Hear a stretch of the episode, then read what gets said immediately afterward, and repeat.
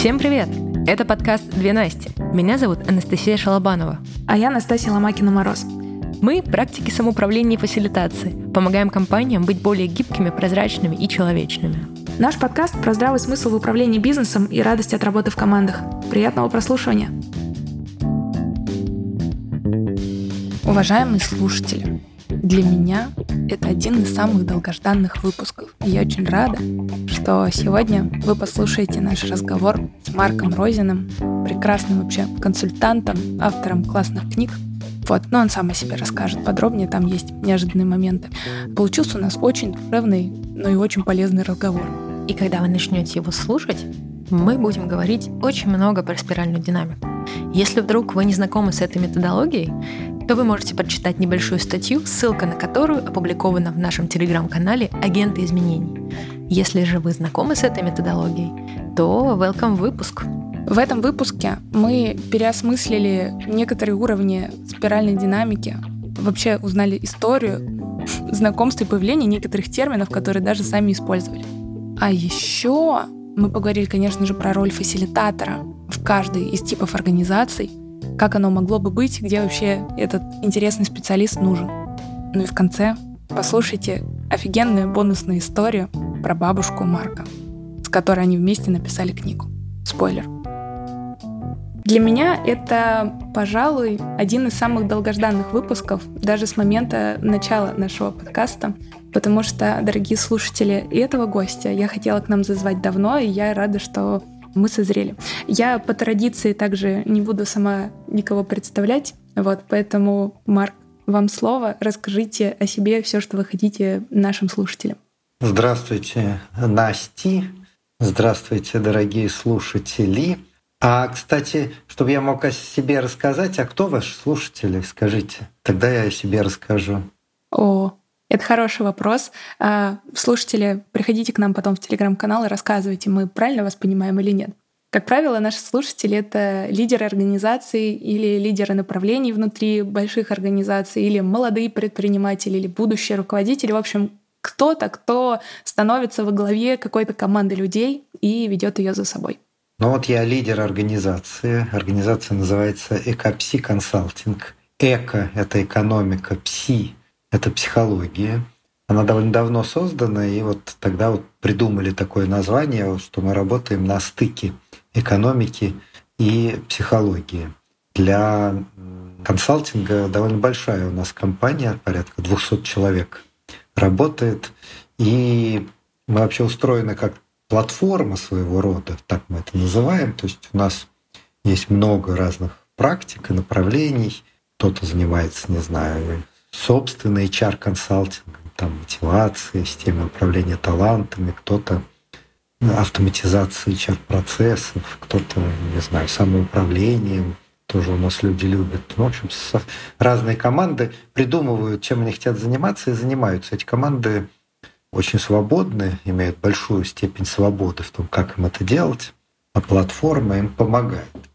Ну а моя задача как управляющего партнера этой э, компании, как-то э, развивать эту платформу, звать на нее новых людей. Но это какая-то одна моя ипостась. Вторая моя ипостась — это то, что у меня шесть детей. Правда, не в одном браке, но все равно они все как-то рядом со мной. Я за ними как-то тесно присматриваю. Вот, старшему уже 34, и внучка уже есть, а младший вот в школу ходит, ему 9 лет.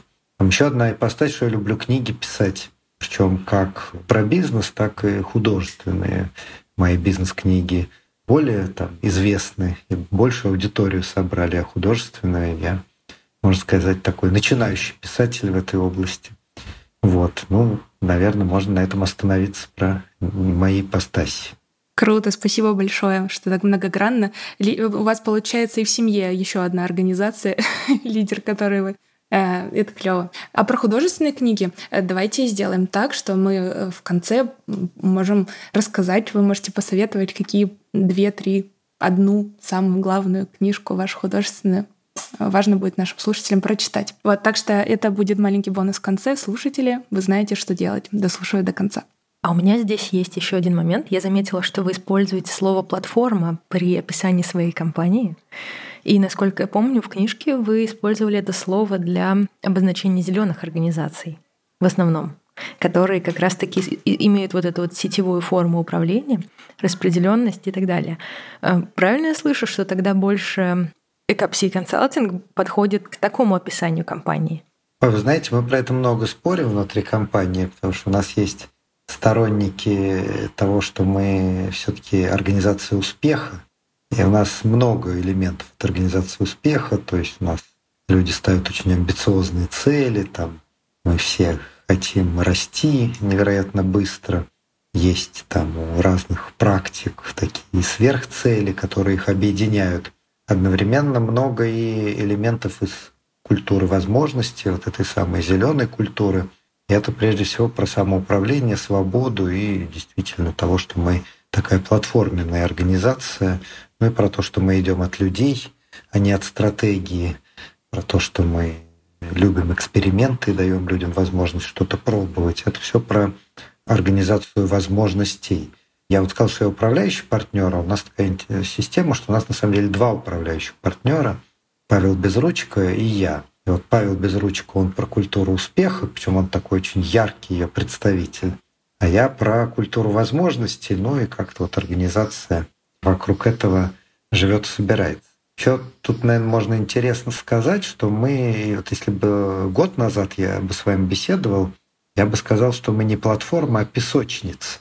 Мы придумали идею, что мы песочница лет пять назад, и что у нас там дети, команда, ну, каждая наша практика — это дети, которые играют в свои игры, они в эти игры играют, и, так сказать, что-то у них получается. Мы очень радовались этим словом, потому что мы как раз хотели, чтобы у нас было много какого-то чего-то игрового в компании, не было такой звериной серьезности, поэтому песочница нам нравилась.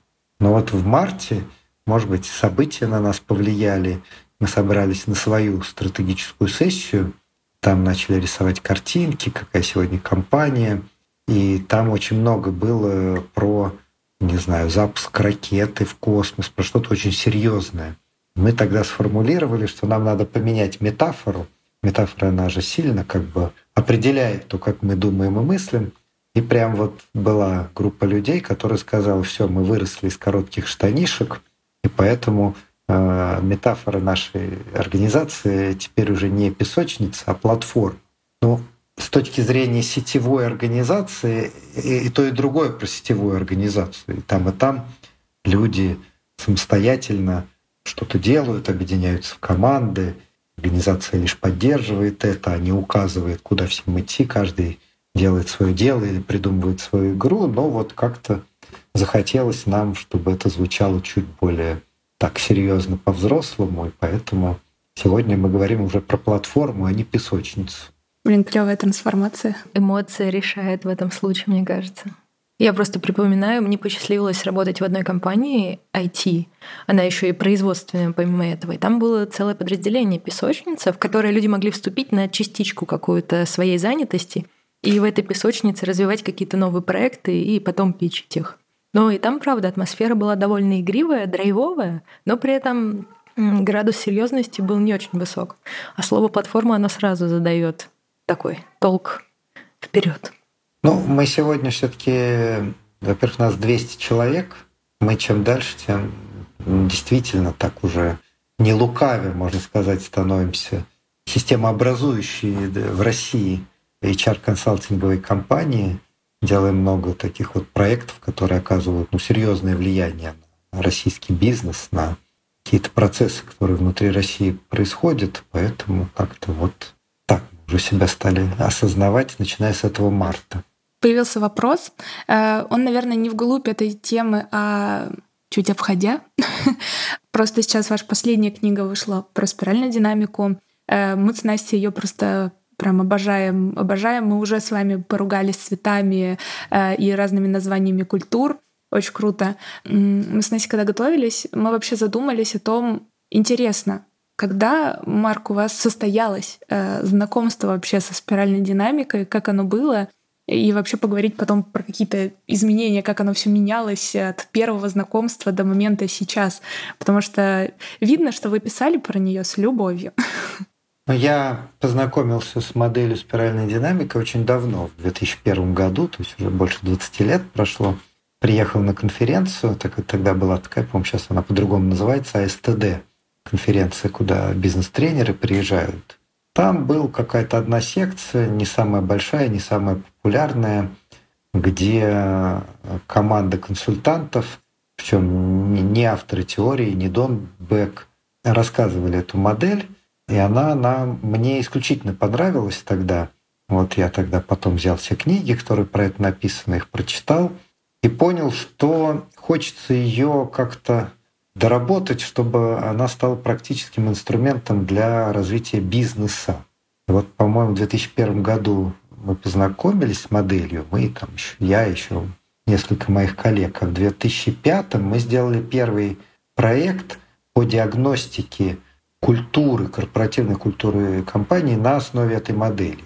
Это был «Русал», русский алюминий — мы как раз диагностировали и предприятие, и управляющую компанию, и получили очень-очень любопытные данные, которые как раз позволили компании, ну, по крайней мере, задуматься о том, как э, развивать свою корпоративную культуру на производственных площадках и управляющей компании.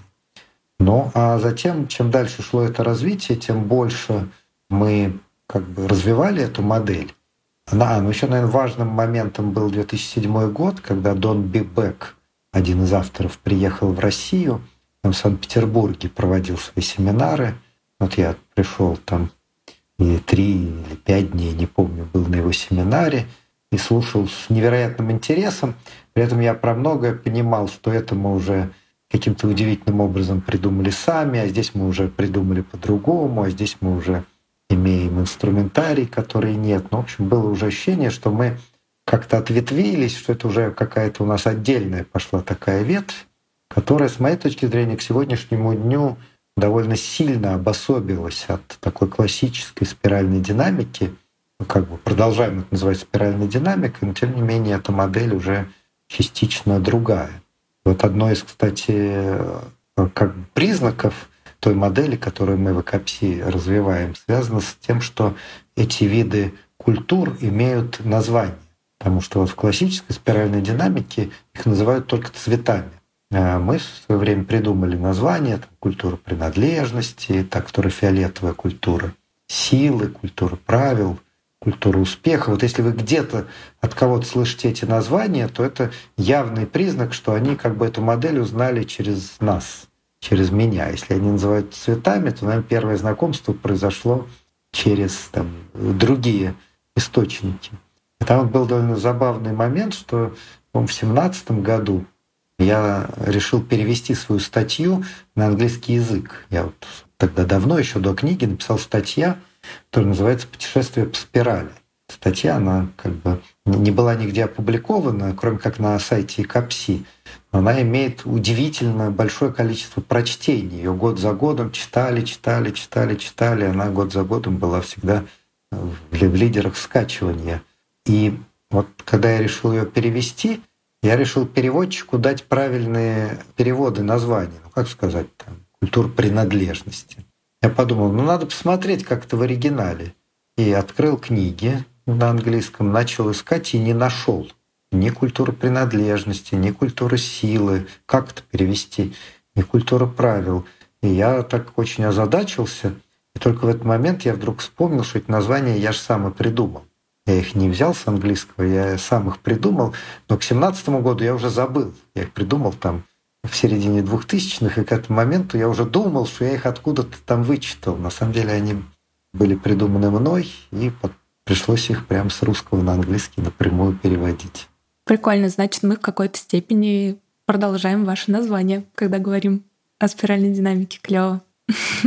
Потому что, как правило, когда рассказываешь про эту методологию, цвета очень быстро улетучиваются из головы.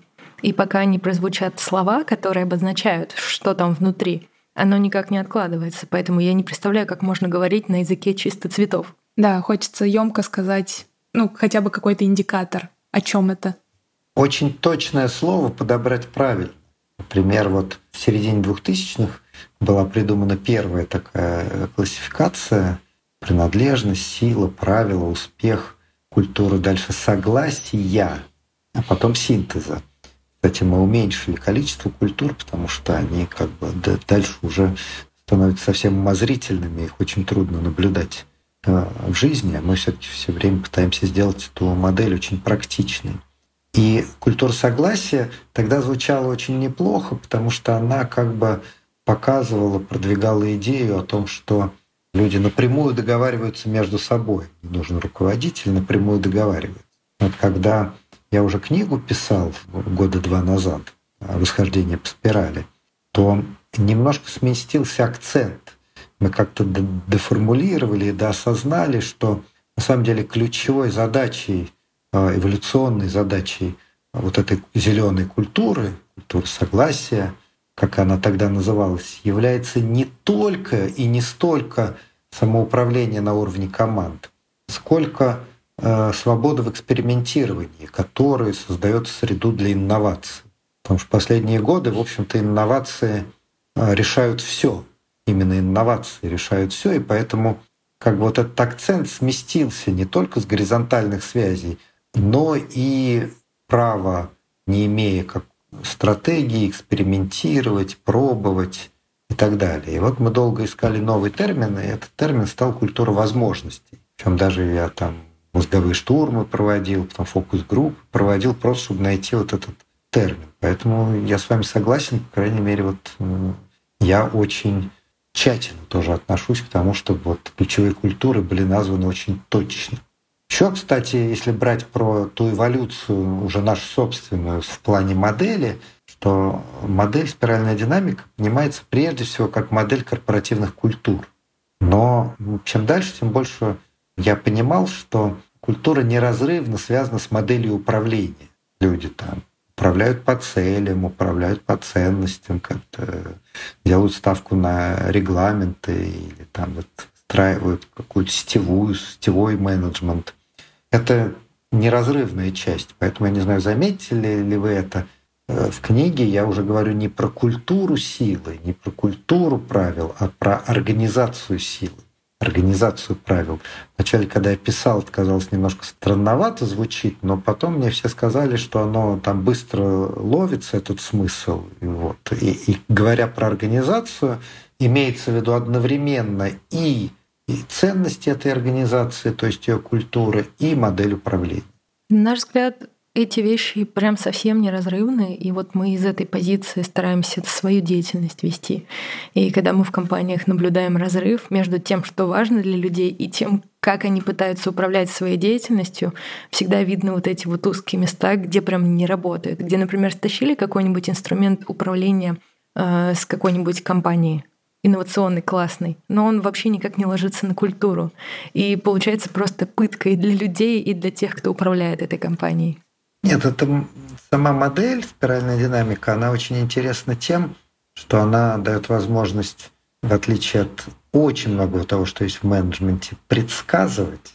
Но она довольно точно предсказывает, какой инструмент управления приживется или не приживется, какой войдет в конфликт той или иной организации Точно так же она предсказывает и ситуацию, связанную с человеком, какой стиль лидерства, и человек с каким стилем лидерства приживется и не приживется. Ну и, и более того, она дает возможность не только предсказывать, но и управлять. На самом деле она дает возможность воздействовать. И это редчайшие модели это позволяют, потому что в основном все-таки в менеджменте мы чаще всего встречаемся с набором каких-то советов, типс таких есть набор советов, как правильно э, что-то делать. Ну или к более упрощенным моделям. А, у нас, знаете, в связи вот с этим мы тоже прям чувствуется, сколько любви и радости вы вкладываете в то, что как бы эта модель вообще есть, то, как вы заботливо ее с коллегами дорабатывали в своей да, стороне. И в связи с этим у меня, знаете, какой вопрос, мы тоже с Настей об этом разговаривали до подкаста. А, ну, за нашу условно недолгую практику, уже все равно накопились какие-то модели, какие-то инструменты, в которых э, ну не то чтобы разочарование случилось, а в какой-то момент ты знакомишься, думаешь, что это вообще великая штука, все должны пользоваться, только это всем и нужно, это та самая волшебная таблетка, которая решит все проблемы э, в компаниях. А потом встречаешься там с одним отличием, с другим отличием, еще с какими-то сложностями, и такой нет.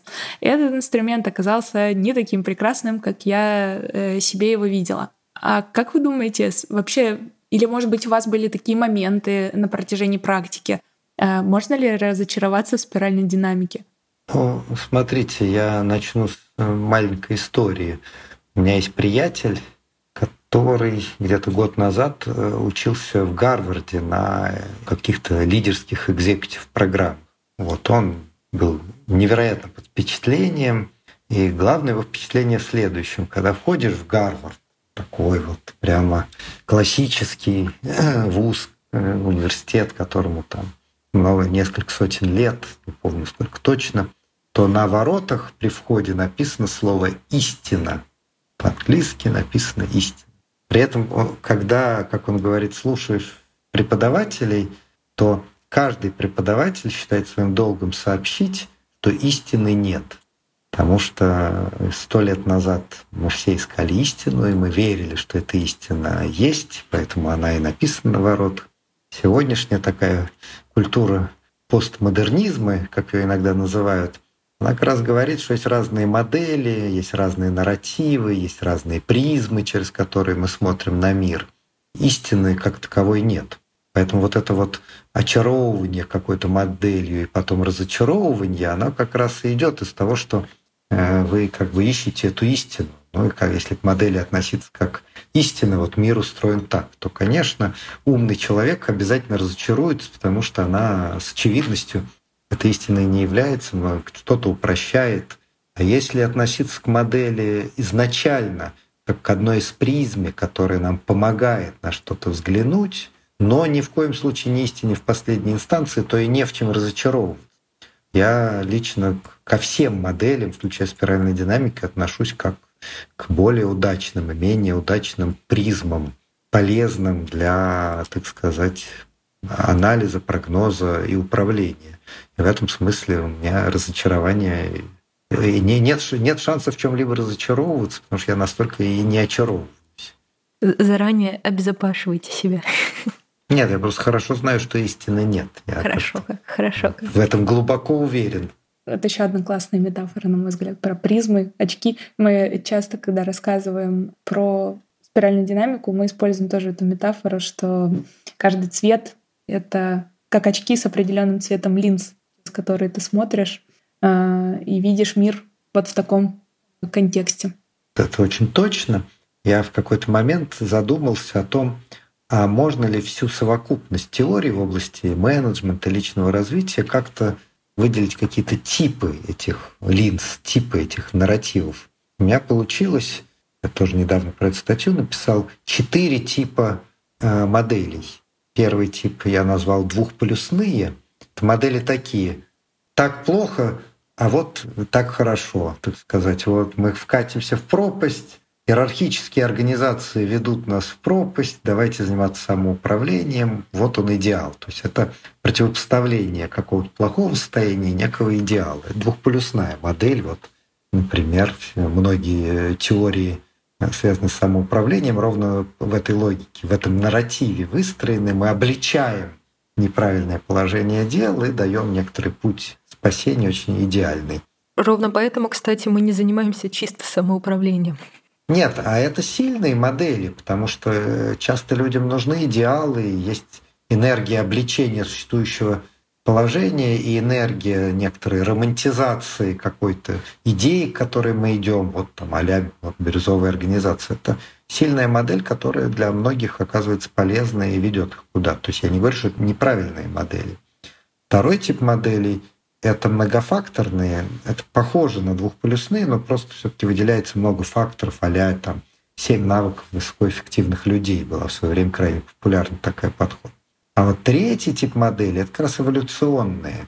Эволюционные, когда мы говорим, что есть путь, и тогда текущее состояние, мы говорим, мы его не обличаем, а мы говорим, что это лишь шаг на этом пути, имеющий свои плюсы, возможно, уже там изживший себя, надо сделать следующий шаг. Мы не даем в качестве цели идеал, сделай сразу бирюзовую организацию, мы говорим о следующем шаге. Таких много моделей. Это не только спиральная динамика. Спиральная динамика такой яркий, один из лучших, на мой взгляд, представителей эволюционных моделей. Есть еще третий тип моделей, это ситуационные модели, когда мы говорим, что в этой ситуации нужно иметь такую культуру, а в этой такую. Они часто получается как а ситуационное руководство, выделяются какие-то факторы. И как тогда мы не говорим, что нужно куда-то развиваться, мы не строим вот этот путь развития. Мы говорим, что нужно по каким-то факторам осознать, где ты есть, и как бы выбрать наиболее правильную модель управления или культуру. Вот эти четыре типа моделей, они существуют в жизни, и ни одна из них не есть истина. Каждый имеет свои там плюсы и минусы, где-то полезно, где-то бесполезно. Но это вот развивая вашу идею про модель как линза, через которую мы смотрим на реальность. Хорошо структурировать все, что можно структурировать. Это прям, видимо, тенденция такая мышления раскладывать все на логические блоки, чтобы проще этим управлять, проще в этом ориентироваться и передавать другим людям. Мы тут э, частенько с Настей разговариваем еще о фасилитации и сами используем этот инструмент как, ну не знаю, один из основных для того, чтобы работать с организациями и вообще всяк стараемся его популяризировать. Вы тоже его используете и даже книгу целую ему посвятили. Мы с Настей работали с очень разными организациями, которые там больше э, такую, ну, не знаю, не красную культуру, а теперь давайте назовите там с красными организациями, синими организациями, да, оранжевыми, если можно их так назвать. Вот. И даже с теми, кто подбирается к культуре возможностей и в ней себя в целом даже чувствует неплохо. И с каждой организацией мы использовали фасилитацию как э, способ взаимодействия. И э, знаете, о чем стало интересно с вами порассуждать?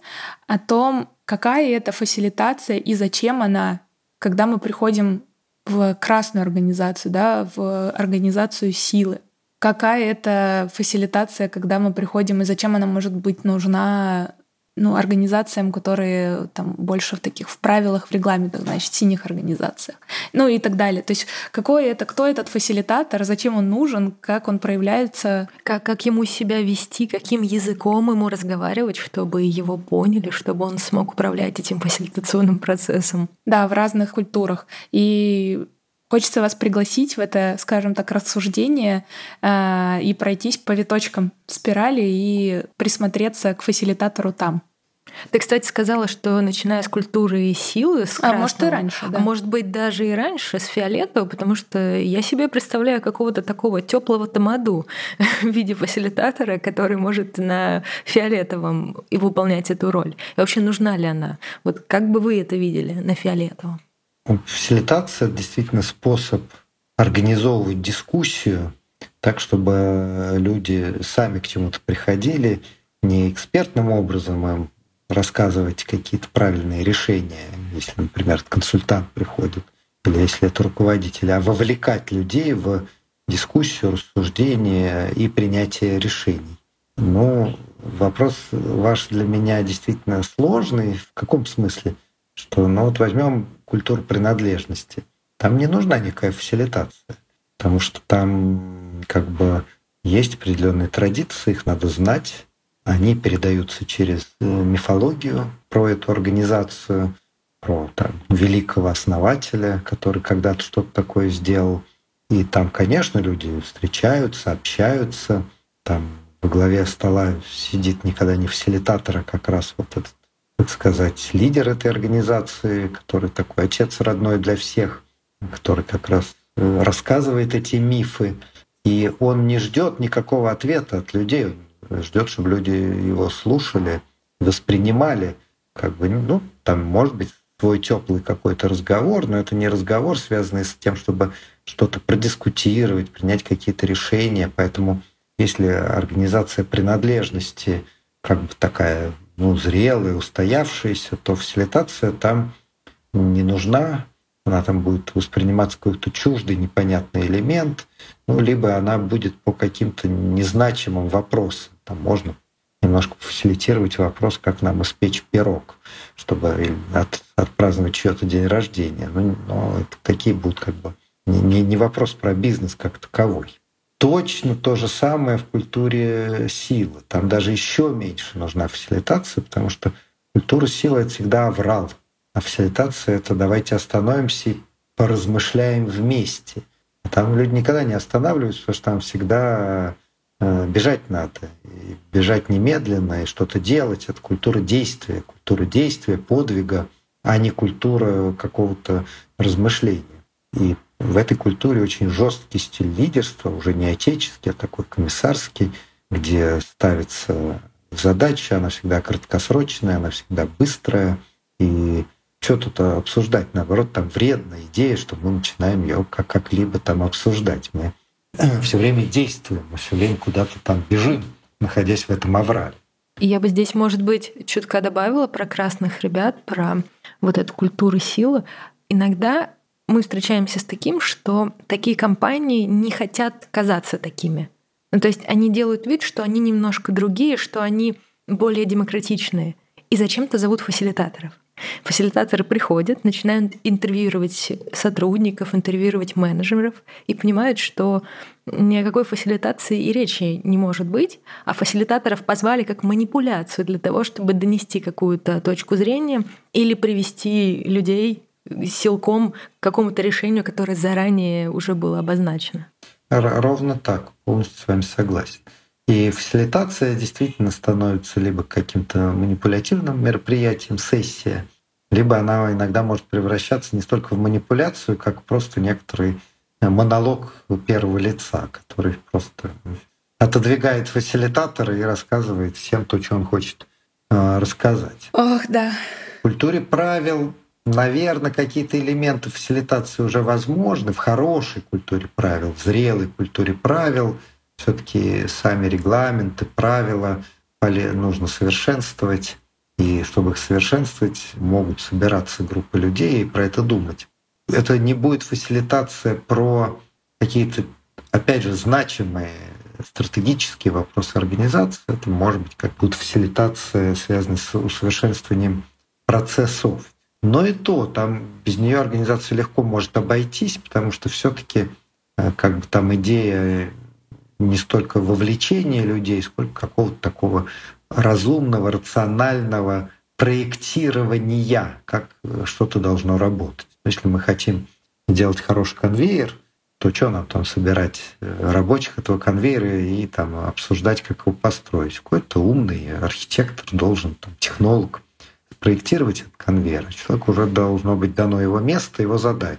То есть здесь закручивай эту конкретную гайку, вот тебе твоя инструкция, по которой ты работаешь. Это как раз тот момент, когда мы с Настей приходим э, приносить странные инструменты э, для решения стандартных задач. И у нас есть несколько кейсов, где мы как раз вот э, помогали вот так обтряхивать правила очень таким синеньким организациям, вот, и это помогало им как раз чуть посмотреть под другим углом на вот эти правила, как можно реально обогатить свои регламенты благодаря тому, что мы обсудили, но, конечно же, вместе с умным архитектором то есть вместе с этим умным человеком, но оказывается, может быть реально полезно, и это может быть сильнее, если мы это сделаем вместе. Но действительно, все внимание там каким-то договоренностям да, по которым мы живем, большим или маленьким. Да, абсолютно. А вот в культуре успеха это первая культура в этой эволюционном развитии, где фасилитация уже важна и нужна. Потому что все-таки она предполагает, что работают команды, командность там нужна, хотя в ней много индивидуализма, тем не менее это и э, если там цель задана, пущена сверху, какая-то стратегия иногда спущена сверху, то путь достижения этой цели вполне э, уместно обсуждать. Не только первое лицо или там руководитель должен его сказать, вот тут как раз полезно обсудить путь движения туда. Но и потом все-таки эта культура, этот тип организации требует коммитмента цели и определенного энтузиазма. Для этого она должна быть тоже проговорена. Должны, если мы хотим, там, не знаю, зайти на Эверест, хорошо собраться нашей командой, обсудить что мы туда входим, когда мы туда сходим, зачем. И это уже полезно. А вот в культуре возможностей фасилитация становится, наверное, ключевым инструментом, потому что там как раз нужна, во-первых, среда для возникновения идей, а для этого нужно много собираться, общаться, штурмовать, мозговые штурмы нужны. И само принятие решений там во многом становится коллегиальным, а это опять требует умения э, какие-то вопросы так обсудить, чтобы потом вместе договориться и принять решение. Поэтому вот только в этих двух культурах, в этих двух типах организации успех и возможности фасилитация является важным инструментом, а в возможностях не только важным, но и ключевым. А с точки зрения компетенции фасилитатора, они различны? Компетенции, фокусы, возможно, модель подачи, еще что-то? Или в целом они примерно универсальны для этих двух культур? В этих двух культурах, ну, они близки. Я не думаю, что это разный тип фасилитации. Все-таки э, даже в культуре успеха, когда мы фасилитируем, мы как бы немножко моделируем культуру возможностей. Это не значит, что мы эту организацию в этот момент переделываем, но мы говорим, да, у вас есть лидер, он там задает стратегии, задает направление. Давайте временно остановимся тем, чтобы подумать вместе, как мы туда пойдем. Для культуры успеха это уже очень как бы адекватно, это может быть иногда какая-то зона ее развития, вместе подумать, но это зона уже ближайшего развития. Тип фасилитации, мне кажется, в общем, примерно такой же, что в культуре успеха, что в культуре возможностей. Наверное, только вопросы может быть, содержание, да, про что мы ведем сессии разные. все таки в культуре успеха мы всегда будем сфокусированы на наших сверхцелях и о том, как мы хотим их достигать. А в культуре возможностей мы намного более свободный и широкий ведем диалог вообще про то, что кому интересно, какие у нас ценности, а какие есть у кого идеи вообще, что-то попробовать, куда-то идти. Все в этом смысле даже менее фокусированный диалог, а более такой свободный и широкий. Я замечаю на нашей практике даже разные настрои, когда идешь в такие команды.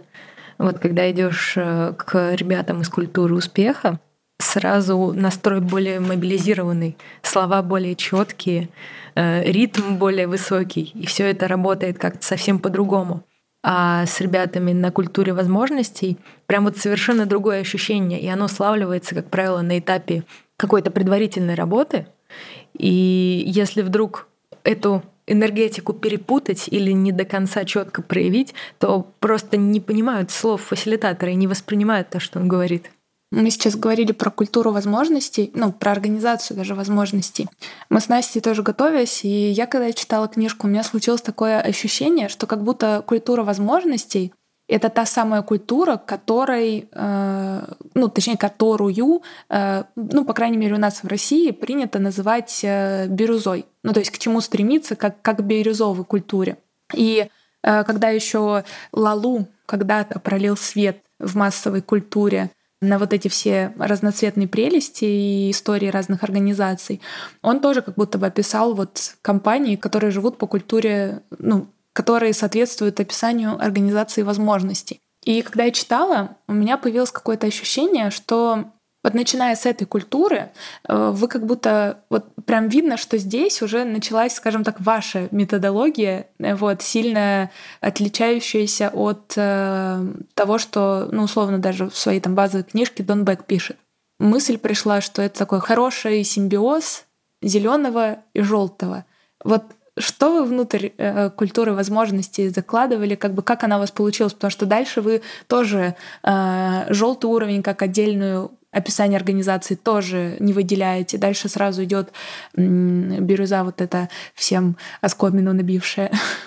Я э, вижу бирюзовую организацию как немножко такой романтический идеал, недостижимый. Иногда говорю, что это такой идеальный газ, то есть то, чего в природе не бывает.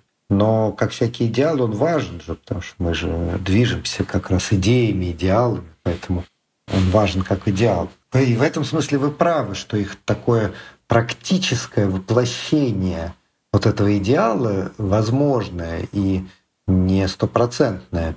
Это и есть культура возможностей. Вот так я ее понимаю.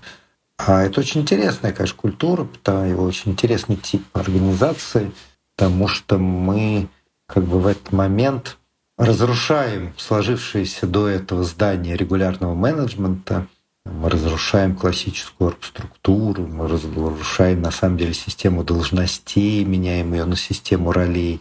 Мы отходим от идеи стратегического управления, переходим к такому гибкому управлению а-ля agile на, на, на основе проб и ошибок. Мы уходим от понятия там, не знаю, отдел, департамент и большую часть работы переносим к, в временные группы. Мы даже в этот момент уходим от такого понятия, как руководитель. Разные элементы а, руководства раздаем разным людям.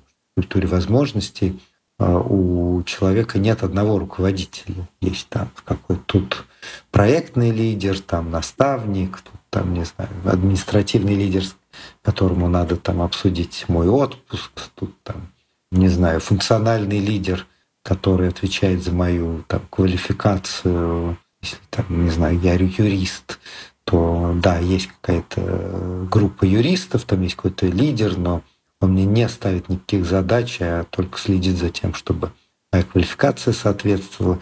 То есть по факту все базовые концепты регулярного менеджмента трансформируются, э, отменяются. И эти организации есть. Вот не полное самоуправление, как описано в бирюзовой организации, но такая вот довольно интересная э, система, включающая много элементов самоуправления. Такие вот организации возможностей в природе существуют. А что, на ваш взгляд, отделяет вот это вот пред самоуправление от э, тотального самоуправления. Чего тут не хватает в этой культуре, чтобы это стало, ну, точнее, в, в таких организациях, чтобы это стало, чтобы это можно было прям назвать все это самоуправляемая организация. Все-таки идеал самоуправления, как я говорю, он немножко такой, знаете, похож на идеал первых христиан, что мы как бы все абсолютно равны, нет уже ни бедных, ни богатых, ни начальников, ни руководителей. То есть это как бы некоторые такая, в этом есть такой некоторый э, романтический флер, который сам по себе в чистом виде не жизнеспособен. Но все-таки организация возможностей имеет много своих правил, а не просто другие.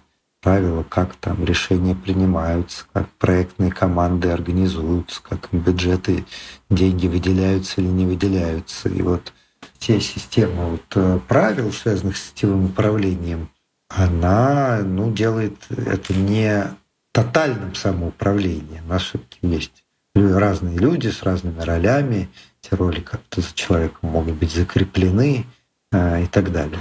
Мне стало вот как раз чуть интереснее копнуть в эту сторону, потому что как раз э, изучая разные методологии, в том числе самоуправление, и потом встречаясь с людьми, которые грезят, ну, условно, да, о таком, что можно такое построить и так далее, мы как раз с Настей выступаем часто разочарователями, или как, как нас, Настя, можно назвать, а, потому что, ну, изучая какие-то методологии, которые вот уже появляются, которые апробируются самоуправление, чтобы оно функционировало, это как раз э, часто организация, которая в себя выбрала весь предыдущий опыт из спирали и умеет и правил наделать, и где надо цели поставить, и где надо, я не знаю, утрирую, обнявшись, обсудить, э, что у нас там на душе, и вместе пирог испечь. Ну, в нашем представлении, да, это какая-то организация, у которой появились вот такие, знаете, очки э, без стекол и можно все сразу вставить и видеть очень ясно, а, что происходит. Нет, это абсолютно точно, это же эволюционная модель, то есть мы каждый следующий уровень, он надстраивается над предыдущим, ценности предыдущего не исчезают, а уходит фундамент, поэтому вы все очень точно описываете.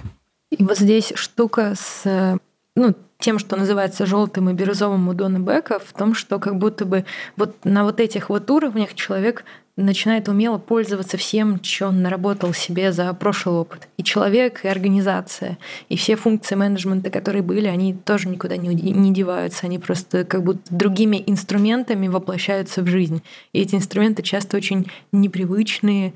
Модель договариваться между собой тоже очень непривычная. Модель как-то быстро, гибко переформулироваться, перегруппировываться в команды тоже непривычно ну, как будто бы оно все сохраняется в любом случае. А если вдруг какой-то из элементов исчезает, то самоуправление превращается в хаос и начинает очень странно кипеть, как котел, так хаотично.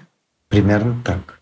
А, я хотела еще чуть подробнее про бирюзу поспрашивать, потому что, изучая раньше этот вопрос, скажу так, а, из Дона Бека описание бирюзы, оно не содержит в себе ну, каких-то вот розовых пони, что ли, как это назвать, а, радости, улыбки, творчества, вот каких-то таких вещей, которые сопутствуют э, вот этой культуре. А начиная с Лалу, и у вас в книге я тоже это заметила, что как будто бы радость и улыбка от творчества, некоторое наслаждение от того, что ты делаешь, это неотъемлемый э, момент в бирюзовой организации. Э, почему так? Почему у вас это таким образом сформулировалось? Ну, и, и как я уже сказал, что одна из э, как бы э, такой вот, не знаю, бизнес-целей движения угу. в сторону культуры возможностей бирюзовой культуры — это создание среды для инноваций, если мы говорим про бизнес. Есть и другие цели. Там, может быть, людям приятнее работать. Вообще, как современный тренд, что человек хочет не разделять так жестко э, серьезную работу и развлечения, он хочет, наоборот, эти сферы интегрировать, чтобы он в работе развлекался. А бизнесный смысл, что инновации требуют э, творчества, а творчество, ну, что-то придумывать. А чтобы творить, нужно и свобода, и радость, а иначе хороших идей не приходят. И под принуждением хороших идей не создашь. Поэтому вот это как раз та атмосфера игры и радости, которая есть в организации возможностей и есть в такой вот организации Бирюзовой, в той мере, в которой мы как бы верим, что она вообще существует, они необходимы, и они очень полезны даже с точки зрения бизнеса. Они полезны не только, чтобы сотрудник там любил эту организацию и с удовольствием шел работать, но и потому что там больше инноваций, а на сегодня, собственно говоря, инновации определяют все в конкурентной борьбе. То есть здесь скорее мы говорим про такую радость, которая она как искорка в глазах во время творчества, такой энтузиазм. Энтузиазм, наверное, не совсем точное слово, потому что в культуре успеха очень много энтузиазма. Энтузиазм — это когда мы как бы верим в сверхцели и с энтузиазмом туда бежим. А вот именно такой игровой элемент, радость, это вот как раз близко. Эта эмоция близка к э, культуре возможностей бирюзовой э, культуре, потому что тогда могут появиться какие-то новые э, идеи. Ну, условно говоря, если вы там две Насти будут думать, как там развивать свой блог или телеграм-канал, вы у вас больше придумаете идей, если вы это будете думать там, в неформальной обстановке, радостно, с шутками, прибаутками, может быть, даже бокальчиком белого вина или красного, или, не знаю, там у кого что. И вот, и вот это какая-то непринужденная радостная атмосфера, или там ночью у моря гулять и смотреть на Луну. И тут вот как раз может так у вас прийти идея, которая как раз сработает. Как вы точно описали наши страцессии внутренние. Ну, примерно так, да. Но при этом она может, конечно, и не сработать. Там может прийти и дурацкая идея. Но в культ... организации возможностей как раз имеет механизм пробы, что как бы там нет, если в такой в культуре успеха две Насти придумали блок, составили бизнес-план на год и пошли, так сказать, по нему работать. Ничего не получается. Но они знают, что надо фокусироваться. Не получается, значит, надо как-то поднапрячься, и получится. А в культуре возможностей как раз идея, что ну, придумали, попробовали два-три раза, попробовали, пошло, круто, идем дальше. Не пошло. Но у нас еще есть пяток идей, которые мы как раз хотим попробовать. Ну, примерно так родился наш подкаст. Мы подумали, а почему бы и нет? Классная штука, что часто вот это вот, а почему бы и нет? Ну, давай попробуем. Нам достаточно безопасно, чтобы попробовать. Тот или иной проект часто приносит сюрпризы. И вот здесь еще в продолжении бирюзы хотела спросить еще такую штуку. А, с точки зрения организаций, я с вами полностью согласна, что скорее это какое-то радужное видение на будущее, и, может быть, когда-нибудь они в чистом виде появятся. Но, кажется, не сейчас. Но если перейти на уровень личности, спиралка, она уже довольно неплохо описывает и личностные черты тоже. Вот встречали ли вы тех людей, которые вот прям бирюзовые-бирюзовые по этим характеристикам? Ну, встречал, но очень редко. Такой уровень творчества и внутренней свободы встречается исключительно редко. Клевые критерии. Далековато нам еще, да, идти до того, чтобы этих людей становилось больше, и они объединялись в компании. Я бы, кстати, не говорил бы о том, что эволюционная модель спиральная динамика, она как бы навязывает мысль, что мы все должны, и как люди, и как организации, стать бирюзовыми. Но эта мысль, на мой взгляд, неправильная. Это именно некоторые, скажем так, артефакты эволюционной призмы. Вот как бы она как бы нам подталкивает к этой мысли, но это не так. Потому что как раз, на мой взгляд, хорошей идеей является, что сосуществуют разные типы организаций, успех и правила, разные типы людей. И это более как бы такой, я бы сказал, совершенный мир, нежели чем все станут бирюзовыми. Ну, я помню, да, вы в книге отмечали, что Посмотрите на рынок, посмотрите на то, что, ну, на вашу нишу, на то, что вы хотите, что вам сейчас подходит, и стремитесь туда. Да, только так, с моей точки зрения. Мне кажется, вот, кстати, может быть, это искажение мышления, но вы там тоже писали о том, что даже в одной организации, вот там пусть условно шмаркетологи, красавцы придумывают что-то вот в такой вот культуре возможностей, но зачем условно бухгалтерии быть, э, ну, типа, из вот этой вот культуры постоянных непоняток, да, и постоянных экспериментов, когда есть понятные процессы, когда нужно соблюдать определенные, да, истории и так далее. Вот, наверное, хочется а, еще вот, вот эту вот тему рас, рассмотреть. А... Мультимодальных организациях, как я их называю. Ну да, что-то такое, многоцветности. Нет, абсолютно точно. Вообще организации редко имеют один тип они э, довольно часто состоят из разных субкультур внутри себя. И их можно так выстроить, чтобы это обеспечивало синергетичность и эффективность. И тогда действительно, вот если вспомнить вот эти понятия run, change, disrupt, все операционный бизнес, бизнес нацеленный на развитие, на изменения и такие вот прорывные инновации. Как раз для тех частей организации, которые должны обеспечивать операционную эффективность, абсолютно нормально быть в культуре правил. А для тех организаций, которые обеспечивают движение к этой самой сверхцели, нормально быть в культуре успеха. И могут быть острова, правильно тогда отделять какие-то вот отдельные не знаю, лаборатории, где придумываются новые продукты, например которые находятся в культуре возможностей. Вот такое мультимодальное построение организации, наверное, самое эффективное для, по крайней мере, крупного бизнеса. Ну вот кажется, что Сбербанк, Альфа-банк, они сейчас, э, ну, уже давно на самом деле используют вот такую как раз историю, потому что есть Сберлаб, да, по-моему, да, да. и Альфа-лаб, что-то такое, вот, где у них сидят инженеры, маркетологи, ну, в общем, разные ребята, которые выдумывают что-то новое, а есть core бизнес, который делает core бизнес. Так и есть. Да. Здесь у меня вопрос встает о том, как этим подразделениям находить общий язык между собой, потому что из разных культур иногда очень сложно друг друга слышать. Это точно. Вот да. как вы решаете эту проблему? Ну, тут важно, чтобы если большая организация, то в ней так или иначе есть некоторые иерархические уровни, чтобы следующий иерархический уровень был на одну и только на одну ступень выше, не более чем на одну ступень выше, чем предыдущий. Тогда этот язык становится возможным. Культуру возможностей нередко надо отъединять, обосабливать. Поэтому я говорю слово «острова», то есть часто, чтобы она смогла выжить, ее нельзя держать внутри организации, надо как-то и, и часто территориальные на уровне а, каких-то правил, на уровне системы управления обособить, тогда там могут появиться инновации. У меня родился еще один вопрос, и он настолько насущный, что просто до невозможности.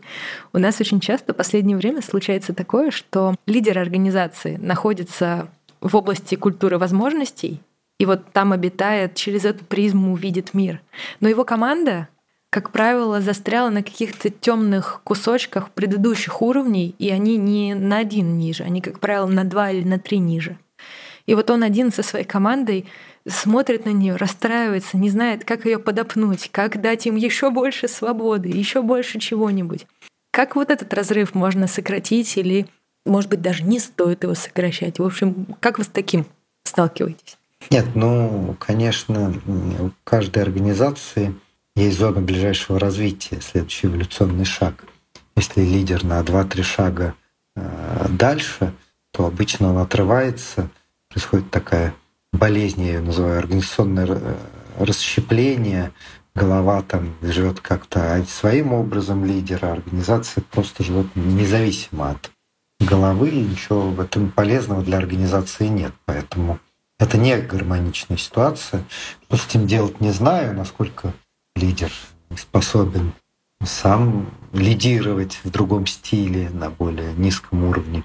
Но так или иначе, конечно, организацию надо вести в зоне ближайшего развития. Меня, кстати, я вот сейчас вспомнил, говоря, у меня был один такой довольно известный лидер, который как раз прочел тогда еще статью, беседовал со мной, он говорит, ну вот я чувствую себя лидером из культуры возможностей. Я твердо знаю, что в моей организации надо сейчас строить культуру успеха и с точки зрения типа индустрии, ее эволюционной готовности. И поэтому я буду вести себя как лидер э, из культуры успеха. И он это сумел. Конкретно это был такой, такой очень талантливый человек. Он сумел в каком-то смысле закрыть некоторые свои ценности и как-то вжиться в роль такого лидера достижений, который как бы ставит сверхцель и обеспечивает фокусировку на ней. Хотя это было ему неорганично, но он хотел, не хотел уходить, хотел развивать именно свою организацию, понимал, что именно это ей сейчас необходимо. Ну, то есть тут два выхода. Или ты сам понимаешь, как руководитель, ну, как лидер, что, окей, тебе нужно пока спуститься, чтобы всех с собой поднять, ну, условно, или пригласить кого-то, кто сделает эту трансформацию за тебя, это очень часто, да, очень часто ты понимаешь, на самом деле здесь нужен другой руководитель, другой тип лидерства. Нужно приглашать такого человека, да. Интересно, появится ли профессия временных оранжевых, временных синих руководителей, которые придут, перетащат и пойдут дальше. Ну вот, а, новая бизнес-идея. Я прям сижу сейчас под впечатлением от вашего примера, потому что люди, которые оказываются в культуре возможностей, им, как правило, очень осточертела оранжевая история. Они прям, прям с такой вспоминают это дело, потому что, как правило, они уже это прошли, пережили этот опыт и проанализировали.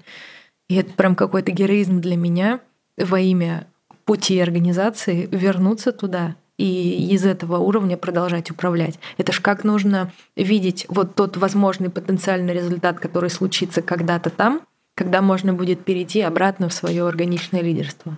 Я прям в каком-то восторге. Мне кажется, мне кажется, мы с вами очень комплексно поговорили. И по всей спирали пробежались. И на возможностях остановились побольше. И даже в бирюзу залезли, будь она счастлива. Вот. Э, поэтому, мне кажется, мы можем потихоньку завершать, тем более, что время у нас прям идеальная. Знаете, я работаю еще в благотворительном фонде «Клуб добряков», и мы там устраивали сначала книжные клубы, а потом книжно-кино-сериально-подкастерско-статейный клуб. Ну, то есть, чтобы каждый приносил что-то полезное или интересное из любых типов медиаконтента. И мне хочется, чтобы мы под конец с вами устроили книжно-подкастерский или еще какой-нибудь, в общем, э, клуб. И, скажем так, и вашего имени мы обещали поделиться художественными книжками — и еще какими-то полезными рекомендациями. Мне хочется сразу первую впулить, потому что мы с вами сейчас начали под конец говорить вот о таких трансформациях, изменениях, как переводить, ну, в общем, организацию. Мне кажется, у вас получился э, классный разговор в подкасте «Рабочее название» об вот этом процессе изменений, как помогать. Там даже инструкция была из нескольких шагов. вот, как быть лидеру, когда он приходит и понимает, что надо что-то менять. Вот, поэтому я бы вот эту рекомендацию прям точно запылила. И э, с нашего подкаста предложила бы ребятам туда тоже заглянуть и вас послушать там. Ну и, конечно, книжку «Восхождение по спирали», чтобы еще лучше понять, что такое спиральная динамика, потому что мы тут с вами ругаемся. вот, а там э, классно и очень живо. Э, вы меня перед началом подкаста спросили про истории, какая моя любимая. Вот, вот все классные, и через них реально получается прочувствовать, что это на практике за уровень такой. Вот, что это на практике за организация. Я сюда еще ворвусь с благодарностями. Во-первых, за культуру силы, а, потому что вы первый человек, который описали ее со светлой стороны. Мы уже несколько лет с Настей приходим в организации и говорим про то, что красное — это классно, красное — это куча энергии, пожалуйста, используйте это. Это не только про подавление, это не только про излишнюю иерархию, это хорошая штука. И вот у вас я увидела первое описание красного, которое действительно показывает всю мощь и силу этого уровня. Это первое. А второе, насколько легко льется книга. Вот прям я вспоминаю мучение с Доном Беком. Я его перечитывала несколько раз, и каждый раз это прям сложный вызов. Так что спасибо вам большое за такой текст, который прям вот сам разливается перед глазами. Его очень легко и увлекательно читать. Вам спасибо, как читателям. Не страшно рекомендовать даже молодым, юным предпринимателям, менеджерам, для которых пока весь этот менеджмент — это только ну, слова, э, потому что точно понятно, что вкатится, и точно понятно, что все поймут, все поймут, о чем там, потому что это очень просто и очень ярко. Спасибо. А давай теперь не к бизнес-полке. Знаете, художественная э, большую часть того, что пока я написал, еще не опубликовано, то есть это ждет своего издателя. Но одну опубликованную книжку я назову и нашим читателям порекомендую. У нее такое, ну, какое-то, может довольно обычное название, называется «Мой век», «Мой век». И она написана в соавторстве с моей бабушкой. Мы ее писали, когда бабушке было сто лет. Она 1912 года рождения, дожила до 103 лет. Вот когда ей был 100 лет, ну то есть в 2012 году мы года два ее писали. А она обычный человек, то есть она как раз вот такой не является ни в какой мере великим человеком. Но вот эта книжка, где как бы она рассказывает э, о своей жизни, начиная с своих первых воспоминаний, ее первые воспоминания относятся к 2014 году, когда началась война, Первая мировая, потом революция, и все мытарства ее семьи, и потом и вот через это как-то и человек очень чувствуется и век, и время. Жизнь-то была тяжелая в то время. Ну и, увы, увы, сейчас э, может наступить или уже наступила для многих тяжелая жизнь. Тут один как раз первое лицо одной компании сказал, вот я сейчас купил 10 этих книг и всем раздал, потому что вот читая про то, как человек э, как бы переживал и проживал все это, вот сейчас очень полезно э, людям, Прям вот он ее подарил своим, так сказать, молодым э, руководителям. Вот. Я один эпизод из этой книжки расскажу. Это как раз про первые воспоминания Геды. Это 14 год. Это Харьков, где она жила вместе с своей семьей. Жили они э, в полуподвальном помещении, но была очень бедная семья. И в 2014 году как раз вот началась Первая мировая война, и соседи со второго этажа их позвали, сказали, парад, смотрите парад, поднимайтесь к нам, посмотрите, очень красиво. И мама Геды взяла ее, других детей, они поднялись на этот второй этаж. Там Геда увидела совершенно роскошную квартиру с коврами, там, дорогой мебелью, которую она никогда в жизни не видела. Это ее как-то поразило. Они вышли на балкон, и снизу шел поток людей, которые шли на войну, били барабаны, флаги несли, все радовались, все там кричали что-то, оркестр играл, и она вот двухлетний ребенок находится в такой состоянии радости, она заражается этой радостью, поднимает глаза и видит, что ее мама плачет. Она видит слезы в глазах ее мамы. И вот это ее первое воспоминание, когда вот и в этот момент вот, вот это осознание, что война — это горе. Но этого никто не понимает, кроме ее мамы, потому что это вот начало войны, и все в этом энтузиазме на нее идут. Это 1914 год. Такой, например, там эпизод описан. А так она вот всегда говорила, что она пережила пять войн. Я даже никак не могу понять, я не знаю, то ли она ошиблась. Потому что когда она называет первую империалистическую, как ее было принято называть в ее время, Первую мировую, гражданскую войну, финскую войну, финская воспринималась как отдельная, вот 1939 года, и Великую Отечественную войну. При этом она даже говорит пять, я вот сейчас уже не могу восстановить, какую же пятую она прожила, поэтому это ее первое воспоминание, оно как-то задало некоторые, так сказать, эпиграф к ее дальнейшей судьбе. О, спасибо вам за эту рекомендацию. Мне кажется, она сейчас очень вовремя. «Мой век» и два автора, Геда Зимоненко, ну, это написано, записал Марк Розин. Угу. Писал ее Ян по ее истории.